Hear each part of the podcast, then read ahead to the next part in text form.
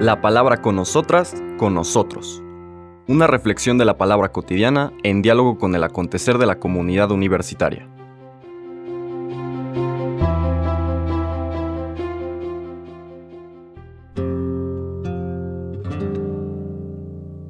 Hola, buenos días.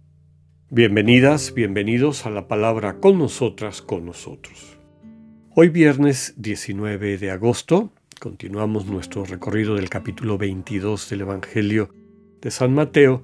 Hoy leeremos los versículos 34 al 40, que como percibirán ustedes implican un pequeño salto de un relato que forma parte del continuum catequético, explicativo, mistagógico, es decir, de pedagogía del espíritu propio de Mateo, que queda fuera precisamente porque, como en otras ocasiones hemos explicado, se utiliza en otra fiesta.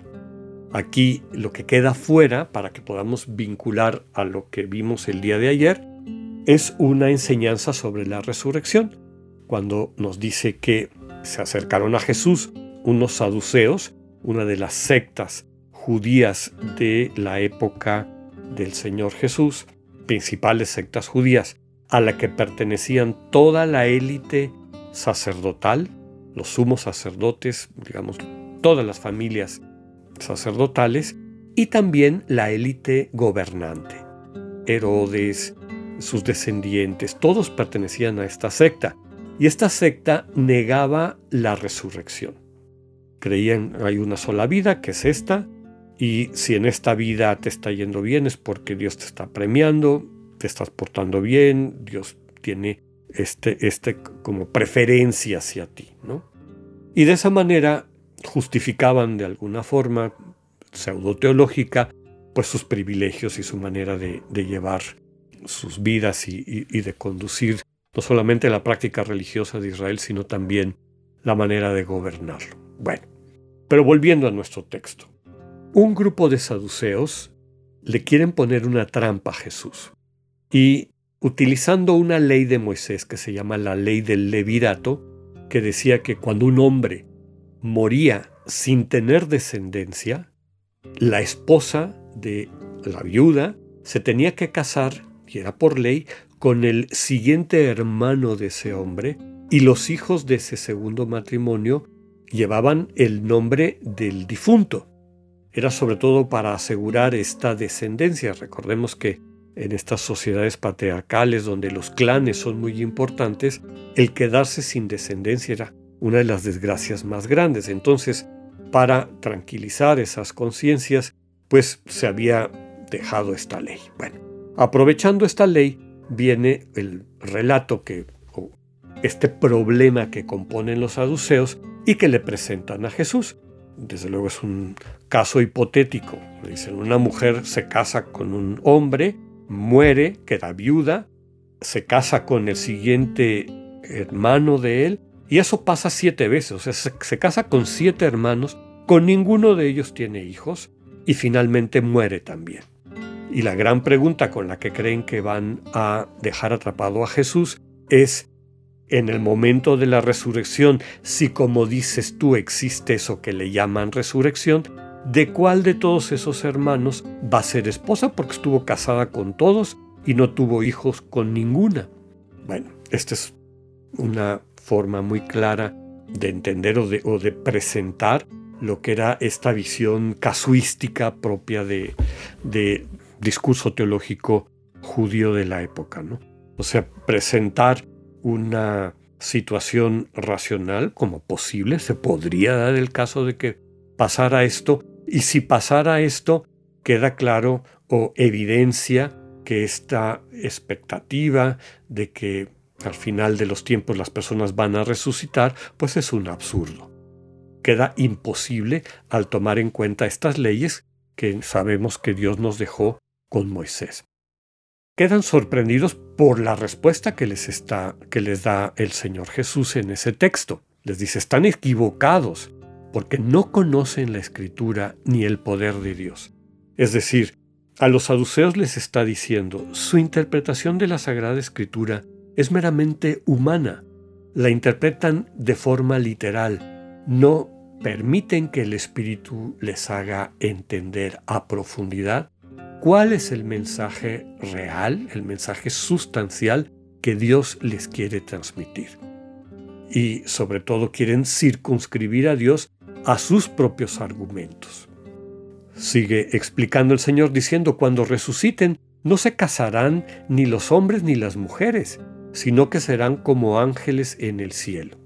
Es decir, estamos hablando de una realidad distinta, de la realidad de esta comunión plena, donde no hay exclusividades, donde no hay esta, este tipo de relaciones, donde el resto de la comunidad tiene una jerarquía o un valor diferente, sino en la comunión del final de los tiempos, todos tienen el mismo valor absoluto y el amor es igualmente absoluto y vinculante con todos ellos. Y termina diciéndoles, que es la frase que, ha permanecido con mayor fuerza, dice el Señor, y a propósito de la resurrección, ¿no han leído lo que les dice Dios?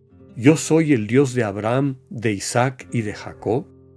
No es Dios de muertos, sino de vivos. Bueno, ese es el pasaje que no leímos, ya le dediqué mucho tiempo, pero es que sin, sin eso no podemos entender el que vamos a leer el día de hoy.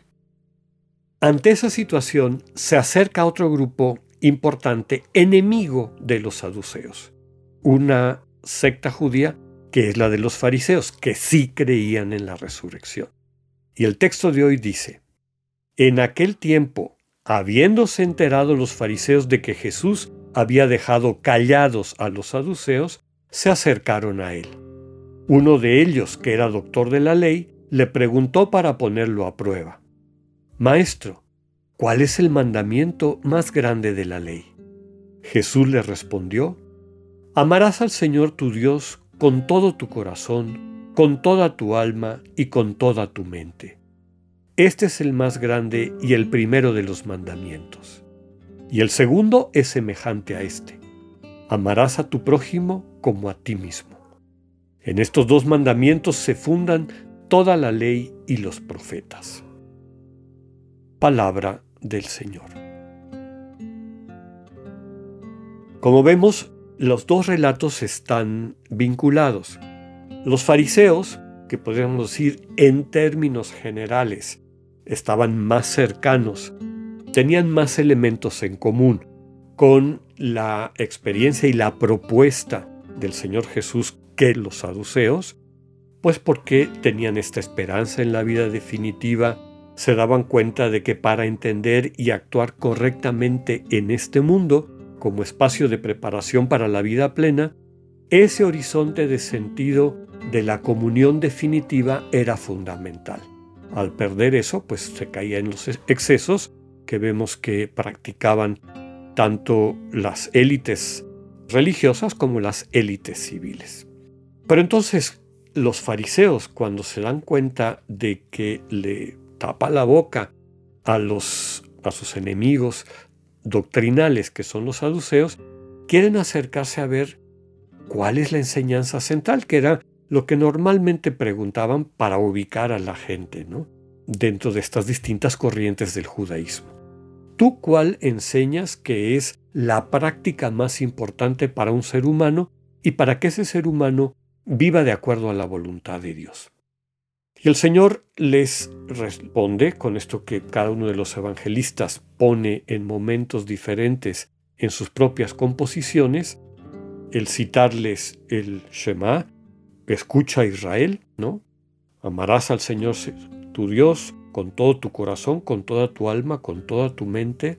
Es decir, establece una relación de amor y comunión absoluta con Dios. Entrégate completamente a tu Dios, experimentando que en reciprocidad ese Dios se te entrega a ti y aprendiendo de esa relación profunda, encuentra el sentido del segundo mandamiento, ama a tu prójimo de esa manera, es decir, aprende a amar y a relacionarte con los demás desde el amor que Dios te modela y aprende también a amarte a ti mismo.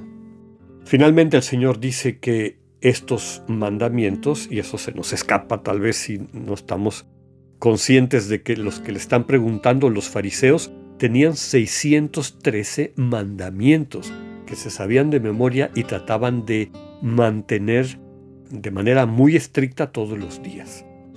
El Señor termina su enseñanza diciendo, estos dos mandamientos fundan toda la ley y los profetas.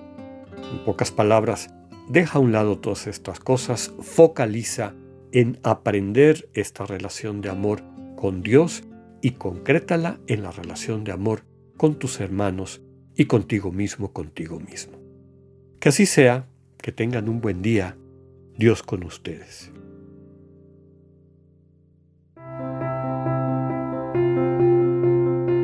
Acabamos de escuchar el mensaje del Padre Alexander Satirka.